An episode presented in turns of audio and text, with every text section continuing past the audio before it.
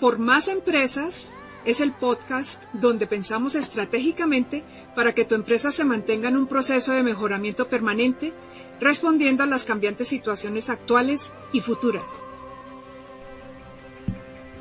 Con la más cordial bienvenida de parte de Jaime Fernando Rodríguez y Mauricio Salgado, continuamos con la segunda parte del podcast dedicado al billonario Warren Buffett. Sin duda alguna, un ícono en lo que podemos llamar conducta empresarial responsable. Los invitamos a que escuchen la primera parte. Bueno, me place mucho estar contigo, compartir este tema apasionante eh, esta relación con Warren. Como... Continuando, Jaime Fernando, ¿cuál consideras tú que es el proyecto de vida de Warren? Viendo todo esto tan original y para muchos, incluyéndome a mí, extraño, ¿sí? Un poquito incomprensible, ¿sí? Porque inmediatamente como parámetro de referencia me llegué a preguntar es, eh, ¿yo haría lo mismo? ¿O cómo funcionaría yo? ¿Sí? esa es una pregunta que no me he podido contestar, ¿sí? No me he podido contestar porque eh, Warren realmente me ha cuestionado. Pero mira, yo creo que su proyecto de vida, él, eh, hay gente eh, que busca ser famosa, ¿correcto? Y otra gente que busca ser valiosa. Yo creo que hay una, una, una gran diferencia eh, él no ha buscado la fama ni el reconocimiento. Él siempre ha buscado ser un hombre de valor y generarle valor a su entorno, con su conocimiento, con su actuar. Y ese conocimiento y ese actuar le ha dado pues un reconocimiento a él de poder vivir en las condiciones eh, que él desea y como él desea y con quien desea. Y su mayor satisfacción de golpe es saber que hay un millón de inversionistas eh, que tienen un dinero que les permitirá vivir adecuadamente, sin mayores necesidades el día que se retiren, como él lo nombraba, con 30 mil dólares al año. Y él quiere incrementar eso y mantener eso. Pero además detrás de eso está generando que si las empresas crecen, pues los empleados de esa empresa se van a ver beneficiados sin duda, con sus trabajos y con sus beneficios, que los productos de esas empresas pues vayan a muchas partes del mundo y beneficien, beneficien a muchos. Pero incluso no ha sido suficiente para él y él ve que tiene una fortuna, correcto, que quiere compartir con aquellos que no tienen nada o casi nada.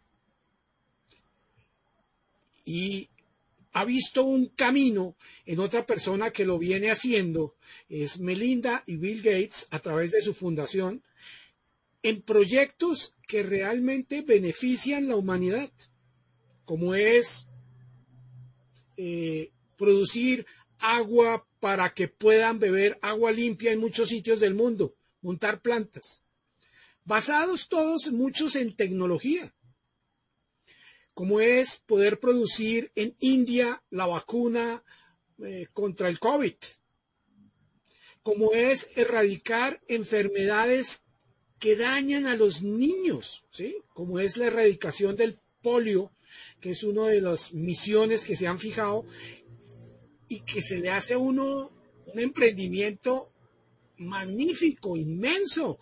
Bueno, vamos a erradicar del mundo el polio, Mauricio es una promesa y una misión, pues, titánica.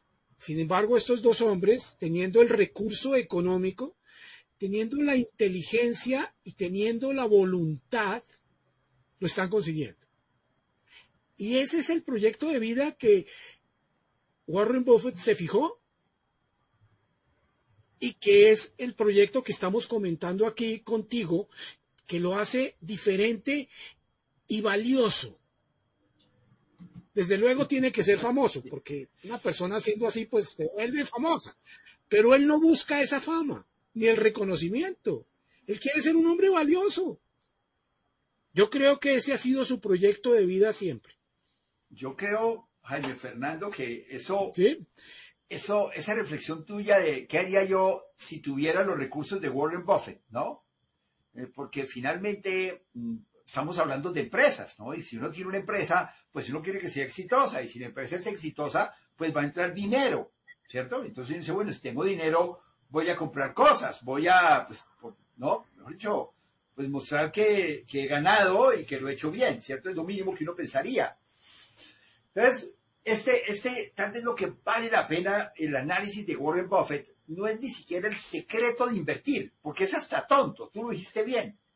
El profesor Benjamin Graham eh, escribió un libro realmente re viejo, un libro prácticamente de los años 40, que dice que uno invierta en empresas donde la acción está por debajo del valor real.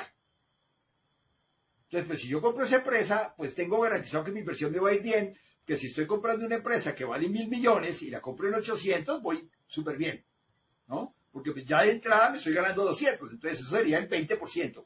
Una utilidad es inmensa. Y eso fue, pues, digamos, el, el punto de, de, de Buffett inicial. Por más que él dice eso, él ha tenido unas variaciones muy interesantes. Porque, por ejemplo, cuando uno pregunta por qué la empresa de él se llama Berkshire Hathaway, entonces yo de inmediato pienso en medias de mujer. Dice, ¿por qué tiene que ver las medias de mujer con Warren Buffett? Bueno, pues Berkshire hicieron medias de mujer. Y lo interesante del cuento fue que él compró esa empresa y él aprendió una dura lección ahí, porque es una empresa que cumplía el requisito de que estaba por debajo del valor real del mercado. Pero para arreglar la empresa le tocaba salir de trabajadores. Y le tocó votar 100 personas y reorganizar la empresa. Y aún así la empresa se quebró. Esa empresa textilera que él compró, quebró. Pero entonces él aprendió ahí rápidamente que no quería involucrarse en ningún nuevo negocio que implicara problemas laborales. Él no quería hacer dinero a través de reducir la nómina. Eso lo aprendió ahí. Y fue tan diciente que el otro nombre que tenía de su empresa, que era algo así como Buffett y Associates, muy normal, ¿no? Pues, ¿por qué no mi nombre? Lo cambió a Berkshire y sigue siendo Berkshire. Yo creo que él lo dejó como para, me quiero acordar que es lo importante. Entonces uno dice, cuando uno va a buscar el fondo de inversión Berkshire, dice, pero perdón, eso, ¿dónde está el nombre de Buffett ahí? No, es que él no está. Yo creo que ese es el recuerdo, ¿no? O sea, como, como, entonces decir, yo voy a generar riqueza, pero no a través del sufrimiento de otros. Entonces eso fue, voy a ser correcto.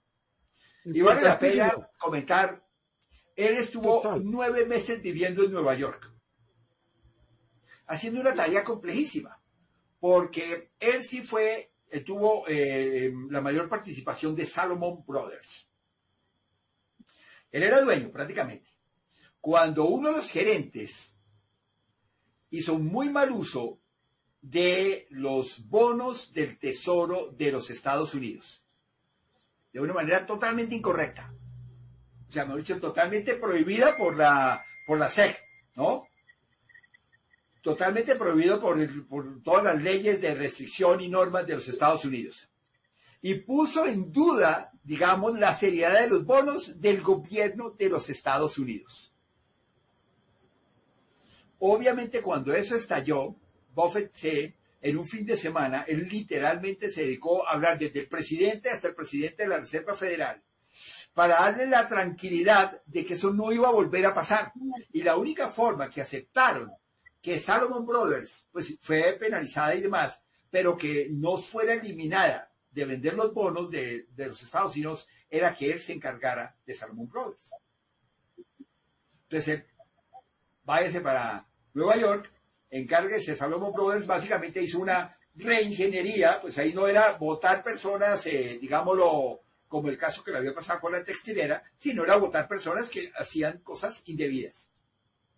Cuando él ya sintió que Salomon Brothers estaba funcionando bien, entonces ya se devolvió para Omaha, ¿no? Pero entonces esa credibilidad de él, o sea, uno dice, es que es un tipo famoso, pero más que famoso es un tipo totalmente respetado. O sea, el nombre de él vale muchísimo. Y yo recordaba que paralelamente a toda esa situación estaba Madoff. ¿Te acuerdas de nuestro amigo Madoff? ¿No?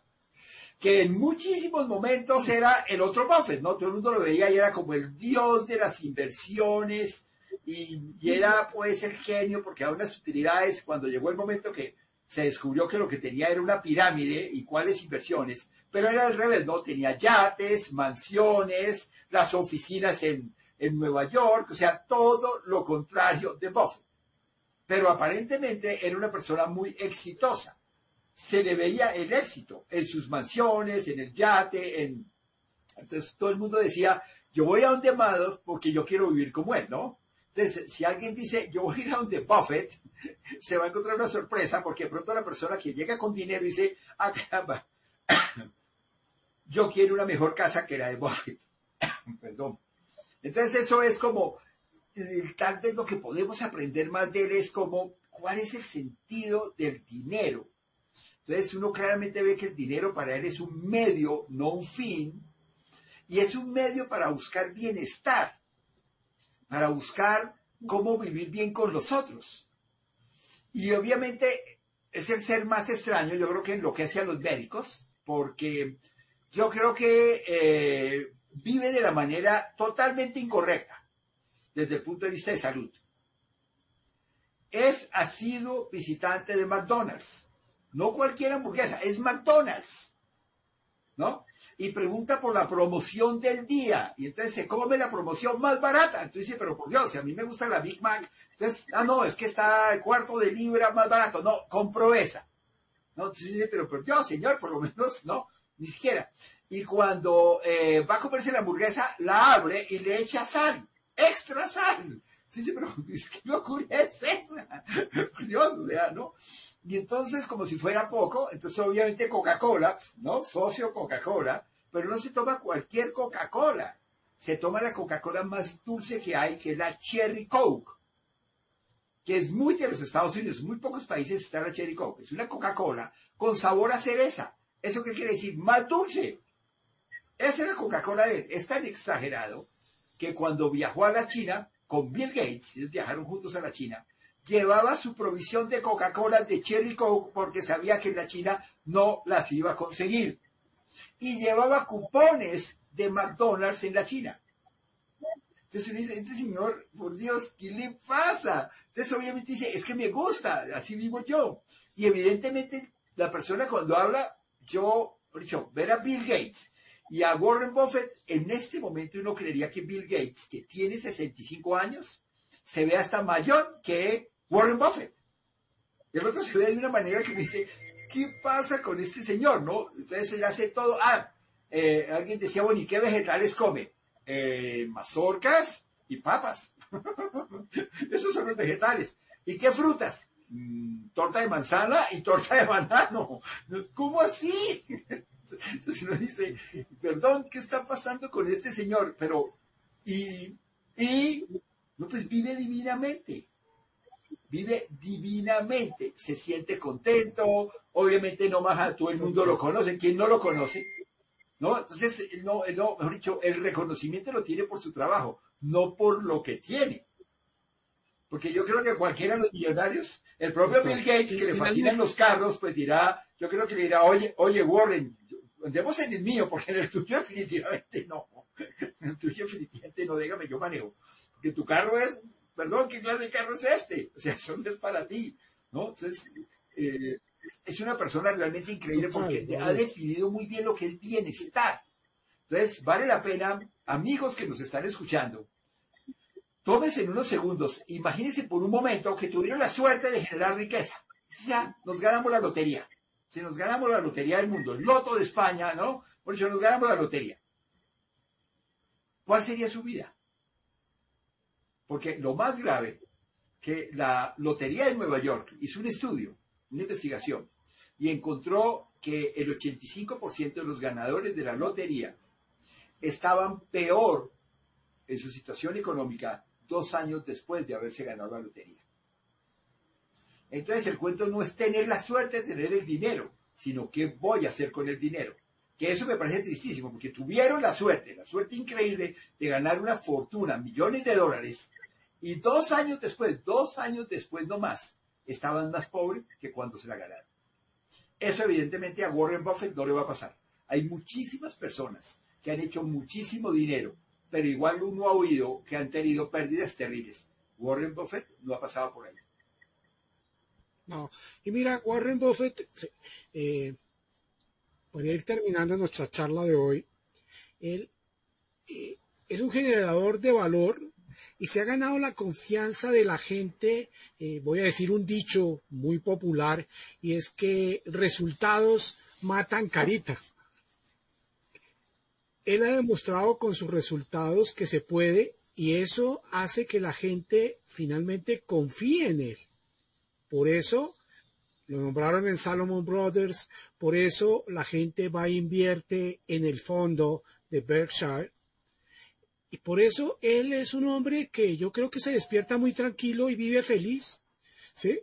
Haciendo lo que le gusta, generando valor, sin grandes cosas, no necesita grandes cosas, grandes cantidades de dinero para satisfacer y estar contento y vivir en su ambiente. ¿Me entiendes? Va, trabaja, va a su casa, tiene su esposa, tiene su carro, sale, va a McDonald's, se come su hamburguesa, eh, hace cosas muy normales como cualquier persona, como tú. Más normales que las que hacemos nosotros. nosotros, sí. Inclusive, tienes toda la razón. Y antes de terminar, pues eh, tú me tienes prometida una noticia y era que, eh, o un dato más de Warren, de que cuál es el único diploma que tiene Buffett colgado en su oficina. ¿Sí? Vale la pena, pues él ha tenido muchas distinciones. Tú bien lo dijiste, él estudió en, en la Universidad de Nebraska. Y tú sabes que él trató de entrar a Harvard y le dijeron que no, no, que no, que no era para Harvard. Lo votaron, pues no, no pasó. Entonces luego, pues eh, ahí haciendo esfuerzos, porque tampoco pasó para Columbia, él se encontró con el profesor Graham, que ya lo había admirado porque vale la pena decir que Buffett es un terrible estudiante, ¿no? es buenísimo es una locura para leer, ¿no? O sea, él, lee muchísimo, ¿cierto? Y hoy en día aprende, o sea, los libros realmente, hoy en día tenemos la posibilidad de estos videos, de estos podcasts, de, de, de hay tanta posibilidad de aprender, ¿no? Lo que uno encuentra, pongamos, eh, cosas que tienen en común Buffett y un Bill Gates, es la lectura. Los tipos son locos por leer, se leen todo se leen todo. Entonces, bueno, si uno lee, uno aprende. Hoy en día lo podemos aprender a través de un podcast, podemos hacerlo a través de un video. Entonces, qué delicia, nos han facilitado la vida. Pero entonces, cuando él fue allá a Colombia, ¿no? Le dieron su diploma, pero no los tiene. Pero él también, como él conocía muy bien cómo era, él ya entendía lo que le pasaba. Se dio cuenta que él tenía pues digamos no pésimas, pero no tenía unas buenas relaciones sociales. Era malo para ser amigos. ¿Sí? Es más, cuando él vio a la que luego fue su primera esposa, Susie Thompson, pues Susie ni siquiera lo determinó. No, no era para ella. Era una niña lindísima, todo eso, entonces no, este, para nada. Entonces él había encontrado un libro, otra vez, de Dale Carnegie ¿no? Carnegie, que es el de la misma familia del, dueño de todo el acero en los Estados Unidos en un momento en Pittsburgh, ¿no? De Dale Carnegie, y decía simplemente cómo ganar amigos, cómo hablar en público. Y él fue y tomó ese curso de Dale Carnegie. Ese certificado de ese curso es el que tiene en su oficina. Porque mira cómo lo valora. Él no valoró el certificado de la Universidad de Nebraska, después del diploma, no valoró el de Columbia University. Imagínate, un diploma de, de Columbia, no lo valoró. Porque para él no era problema estudiar allá. O sea, él era demasiado sobrado. Pero lo que no era sobrado era en cómo relacionarse con las otras personas. Entonces, ese es el diploma que ha valorado a través de todos estos años es el que tiene colgado en su oficina, el de Dale Carnegie. Una persona muy particular. Cada vez que uno, como que uno ve alguna faceta de él, dice uno, él es único. Este señor, ¿en qué nave espacial llegó? O sea, porque es que no cumple los requisitos, considerando que el papá era un corredor de bolsa. ¿No? O sea, mucho, plata, o sea, su mentalidad era la rentabilidad y todo eso, ¿no? Era, entonces él, ¿no? Él ha vivido siempre, pero ha tratado de ser un buen humano. Tú, tú bien lo has dicho. Por ejemplo, eso que están haciendo con la fundación de Bill y Melinda Gates es increíble porque son unos proyectos gigantescos que liderados por Bill Gates, porque dejó a Microsoft, pero no dejó para nada de trabajar y se ha involucrado en unos proyectos que requiere toda su capacidad empresarial, eh, hasta más grande porque no tiene el equipo de trabajo que tenía en Microsoft. Y ha sacado proyectos gigantescos. ¿no? Es, si viste, comentamos que ahorita está dedicado a la energía nuclear, ¿no? pero de una manera limpia, utilizando como combustible para la energía nuclear los residuos que dejan las otras plantas nucleares, que son un verdadero dolor de cabeza. Esto que está trabajando Bill Gates con su equipo, ¿no? Es para producir energía eléctrica con menos impacto que hacerlo con gas, con petróleo o con carbón. Y utilizar de combustible los residuos súper tóxicos, súper radioactivos de las plantas ¿no? de energía nuclear. Solo es tan, es tan revolucionaria la tecnología que no utiliza agua para enfriar el reactor, porque ese ha sido el dolor de cabeza en, en Chernóbil y en Fukuyama en Japón. Entonces es un concepto tan revolucionario que la verdad, pues sí esperamos ver esos reactores, porque pueden ser realmente increíbles. O sea, es algo increíble. Entonces, esa combinación genial de nuestro amigo Warren y nuestro amigo Bill, que yo creo que pronto hablaremos de Bill para complementar todo lo que hemos dicho de él acá. No hablaremos tanto de Microsoft, sino más bien de los aspectos como persona, lo que lo hace terriblemente valioso y como una persona que podría estarse dedicado a, a la rumba, digámoslo así, o a, cualquier cosa en, en, una playa, en, en Miami, el tipo trabaja como loco y su mayor preocupación es que tengo que ir a la, eh, tengo que ir a, Dakar, de paso en Dakar, la tercera parte del agua del río de Dakar, la ciudad de Dakar, en Senegal, ya es con una planta desarrollada por el equipo de Bill Gates, con recursos también de Warren Buffett, ¿cierto?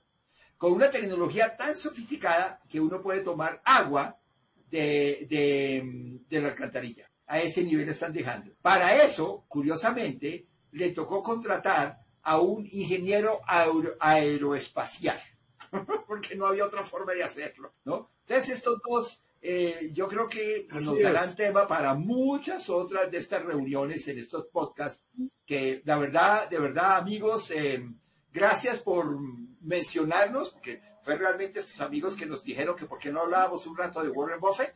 Eh, síganos enviando sus temas, sus comentarios, sus ideas, si alguno de ustedes quiere participar con algún tema también, nosotros con Jaime Fernando siempre abiertos porque este es un espacio para que pensemos como empresarios, pero sobre todo como buenas personas. Así es, Mauricio. Nuevamente ha sido un gusto compartir contigo todas estas experiencias y con todas las personas que nos escuchan y nos siguen. Eh, díganos de qué quieren que hablemos y con mucho gusto lo haremos. Para nosotros esto es un gusto. Hasta pronto. Hasta pronto. Muchas gracias por compartir con nosotros. Agradecemos tus aportes, inquietudes y temas de interés escribiéndonos al mail por másempresas.gmail.com y encuéntranos en redes sociales por Más Empresas y Edunet